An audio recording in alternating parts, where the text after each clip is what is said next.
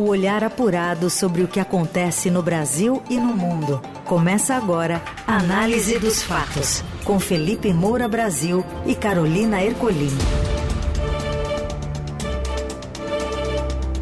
Olá, bem-vinda, bem-vindo. Análise dos fatos no ar. A gente que traz para você um resumo do que acontece de mais importante no Brasil e no mundo, com muita análise, um comentário leve e também muito informativo a partir de agora no meio do seu dia. Fala, Felipe Moura Brasil.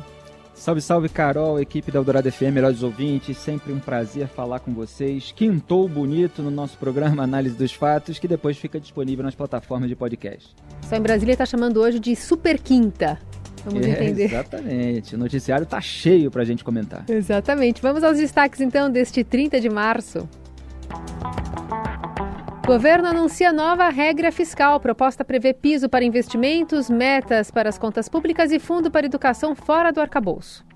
O Bolsonaro chega ao Brasil após passar três meses nos Estados Unidos. Ex-presidente será ouvido sobre as joias sauditas na semana que vem. E ainda, trem de passageiros descarrila na capital e a falta de higiene de fabricantes de molho em São Paulo. Na Eldorado, análise dos fatos.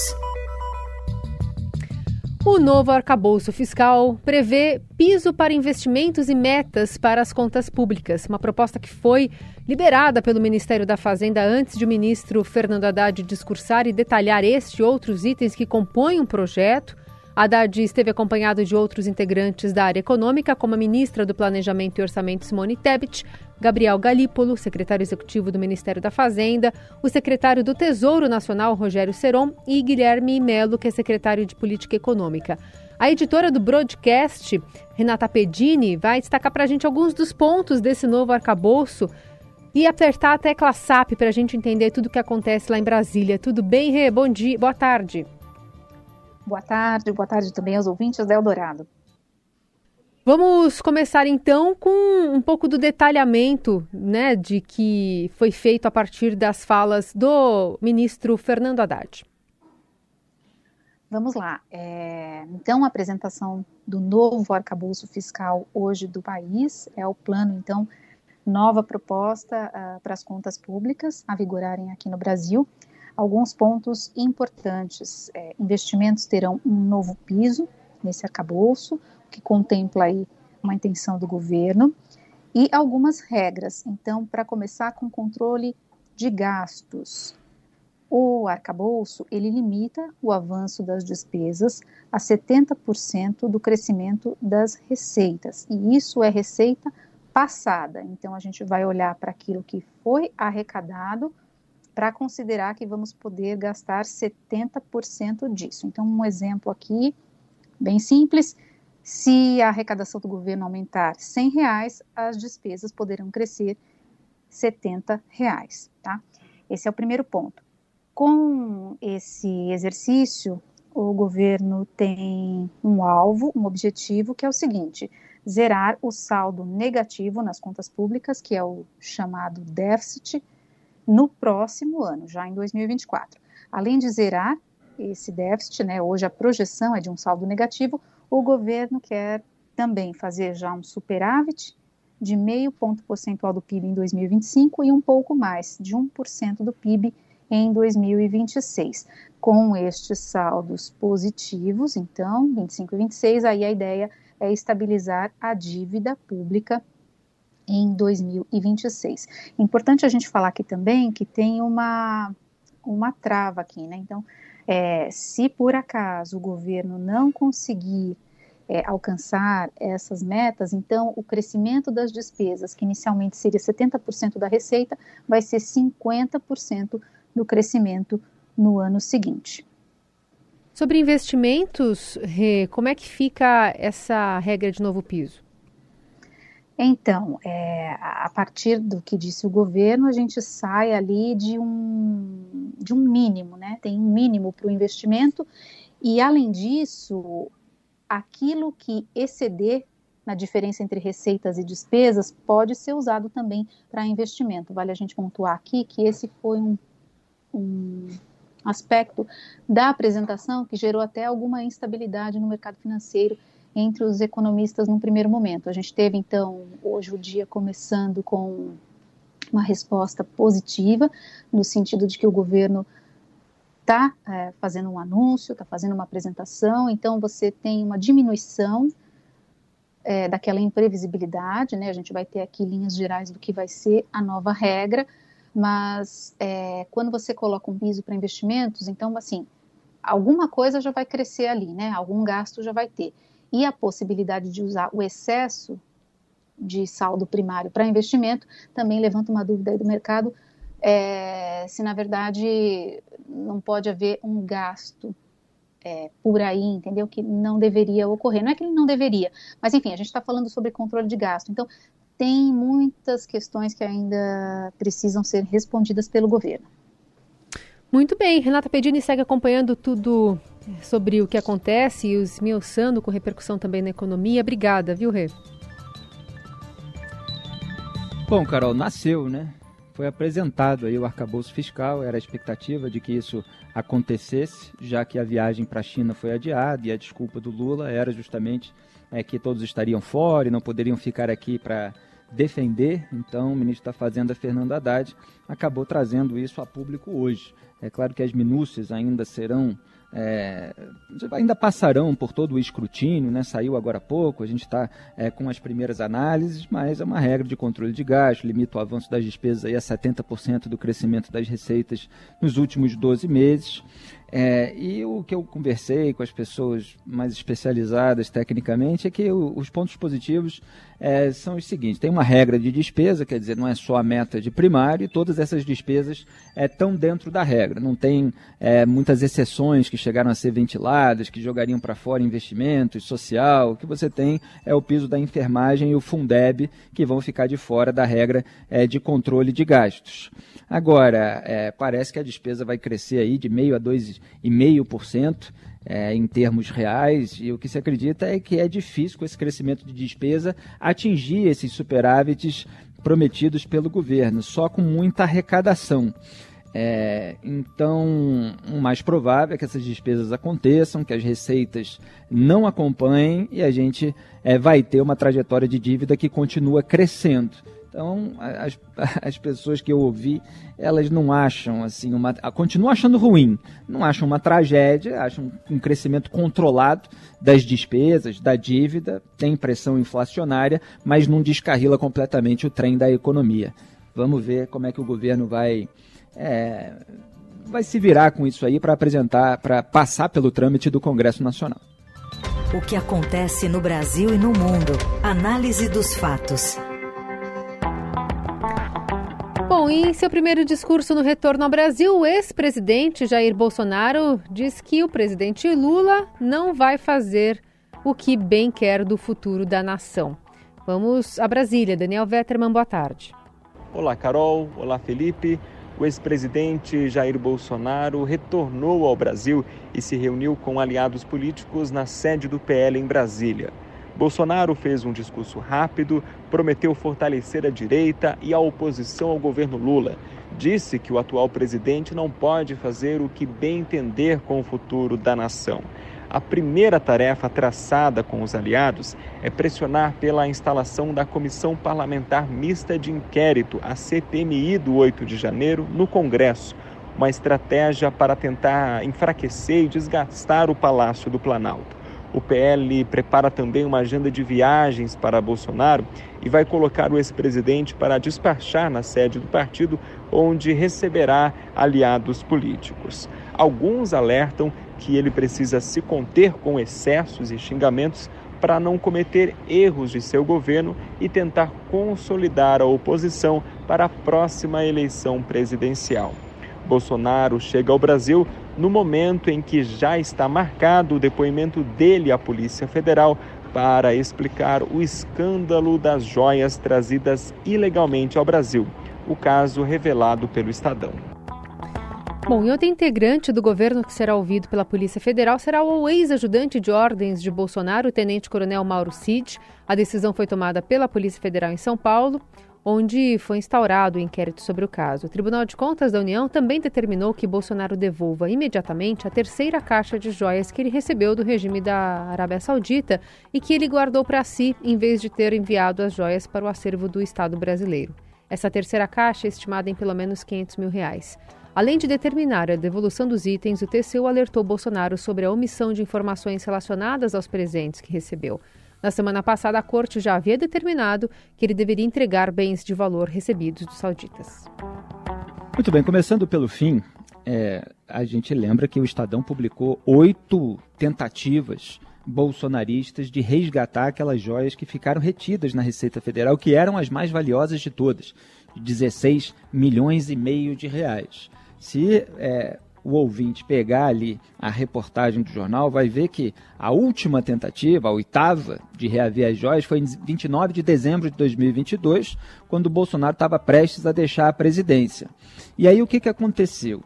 É, o Estadão localizou a solicitação do chefe da ajudância de ordens do presidente da República, à época, o tenente-coronel Mauro Cid, esse que vai depor, para que a FAB, a Força Aérea Brasileira, o jatinho da FAB, levasse o primeiro sargento da Marinha, Jairo Moreira da Silva, até São Paulo, para que justamente ele tentasse lá fazer pressão na Receita para a liberação das joias. Então o documento dizia que a viagem do, desse Silva era para atender a demandas do senhor presidente da República naquela cidade, com retorno em voo comercial no trecho Guarulhos para Brasília. Então, tinha uma demanda do Bolsonaro, o sujeito foi lá tentar resgatar as joias e ia voltar em voo comercial. Se o Estadão não descobre tudo, se não tem toda a repercussão negativa com representação no TCU, para o TCU mandar entregar, é, tudo isso teria sido embolsado pelo Bolsonaro, assim como o estojo com relógio da marca Chopard, que já foi entregue, aparentemente, já houve a determinação, e o estojo com a marca de relógio Rolex, de centenas de milhares de reais, que o TCU acaba é, de mandar devolver. Em relação à volta do Jair Bolsonaro, a melhor declaração que ele deu foi: não vou liderar nenhuma oposição.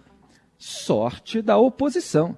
O que Jair Bolsonaro fez foi liderar a oposição ao longo dos quatro anos de governo dele, em que ele esteve na presidência da República, com o negacionismo na pandemia, o reacionarismo aloprado que resultou nos atos golpistas de 8 de janeiro, a pregação armamentista, que é muito diferente de você é, argumentar a favor de uma flexibilização da posse de armas em propriedades rurais, em algumas situações muito específicas, com ponderação, ciente de que as coisas mudaram de 15 anos para cá, inclusive, com as redes sociais, com essa é, essa capacidade de mobilização em massa entre pessoas armadas. Quer dizer, preciso ter cuidado para tratar dos assuntos e não defender que todo mundo fique armado, é, que isso seja é, vendido de qualquer maneira, e aí a gente vê as consequências. Quer dizer, o crime organizado é, é essas armas sendo esquadas para o crime organizado, é, pessoas que têm licença como CAC é, é, desviando armas, não são todos, evidentemente, a maioria é honesta, está lá dentro da lei, etc., mas é que tem que se pensar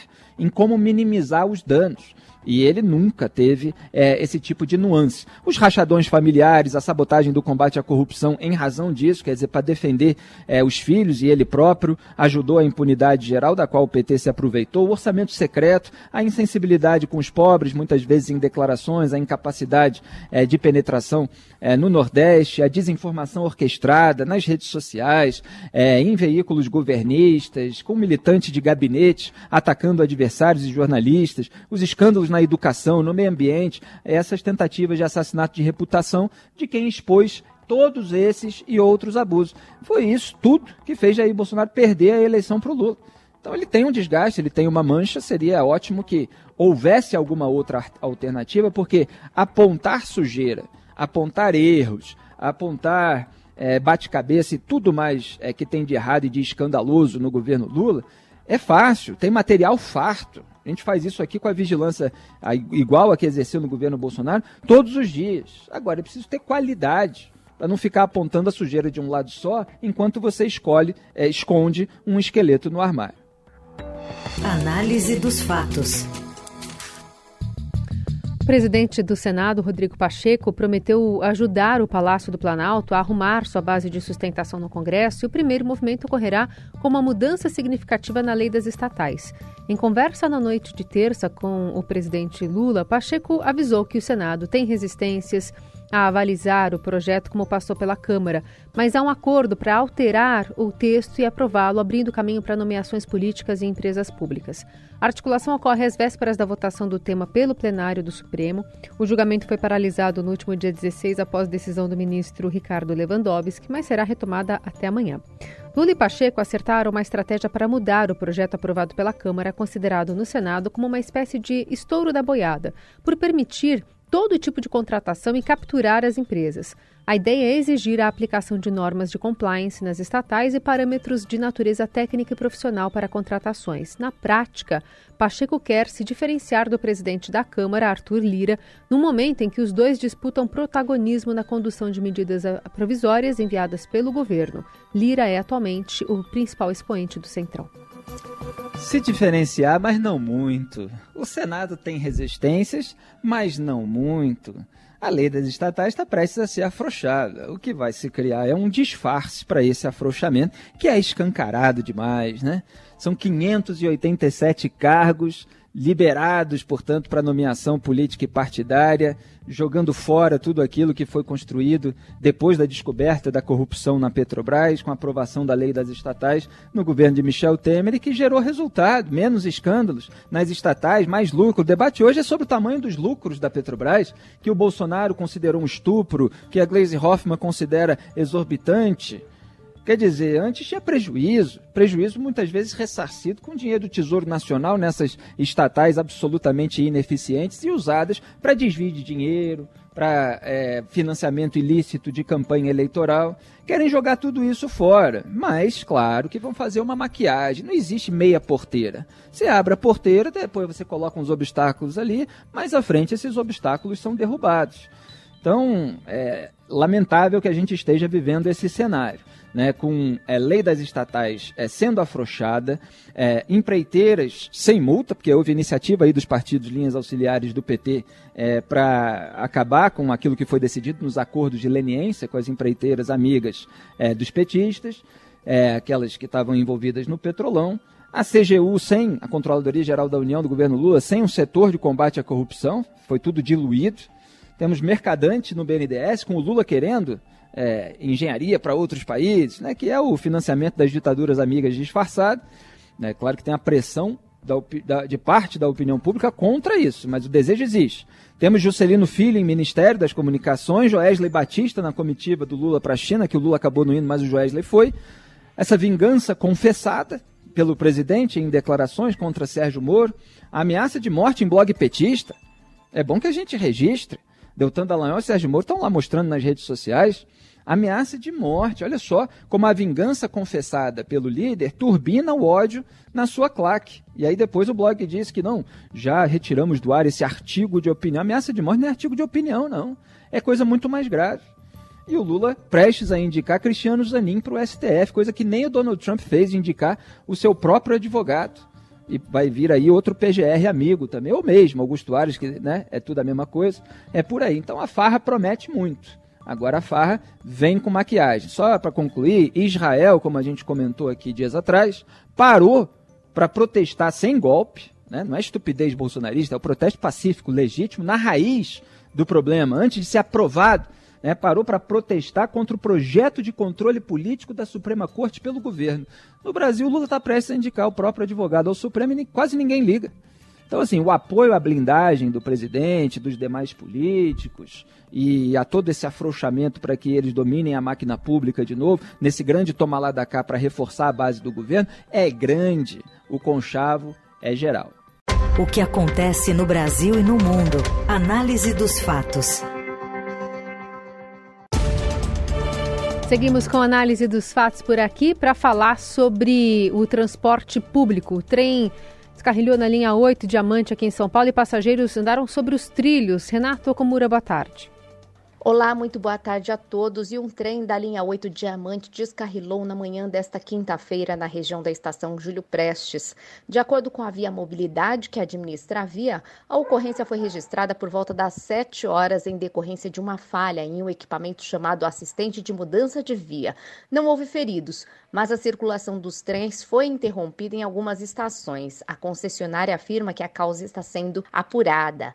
A linha opera normalmente neste momento entre Palmeiras Barra Funda e Itapevi. Passageiros com destino à região central devem descer na estação Palmeiras Barra Funda e utilizar a linha 7 Rubi da Companhia Paulista de Trens Metropolitanos, a CPTM, até a estação Luz. Técnicos da Via Mobilidade atuam para restabelecer o serviço no trecho o mais breve possível. Essas foram as informações passadas para a gente pela concessionária. Ainda de acordo com a Via Mobilidade, os passageiros foram orientados para descerem do trem. Cerca de 50 pessoas estavam na composição no momento do descarrilamento. E só lembrando que a última ocorrência de descarrilamento na linha 8 Diamante havia sido registrada na tarde de 18 de março, em decorrência de falha em equipamento de via, de acordo com a Via Mobilidade. Na ocasião, os transtornos permaneceram por quase nove horas. E além da linha 8 Diamante, a linha 9 Esmeralda também passou a ser gerenciada pela Via Mobilidade em janeiro de 2022.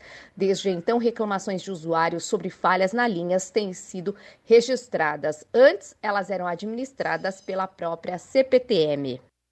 Na Eldorado, análise dos fatos. A Anvisa determinou a suspensão da fabricação, comercialização e distribuição e uso de todos os produtos que estão no estoque da Fugine. A agência reguladora verificou falhas graves na fabricação dos produtos durante inspeção sanitária na fábrica da empresa que fica em Monte Alto, no interior de São Paulo. Os problemas estão relacionados à higiene, controle de qualidade e segurança de matérias-primas e produto final, controle de pragas, rastreabilidade, entre outros, segundo o comunicado. Em nota, a Fugini disse que a vistoria gerou uma ordem para alteração de alguns processos e procedimentos internos. As modificações pedidas pela Anvisa já teriam sido realizadas. A empresa informa ainda que há lotes com recall e a comercialização e consumo dos produtos seguem normalmente. Empresa de molho de tomate, maionese, mostarda, conservas vegetais, tudo que eu tenho receio de comer por medo de estar estragado. Agora fiquei com mais receio ainda, Carol. Análise dos fatos.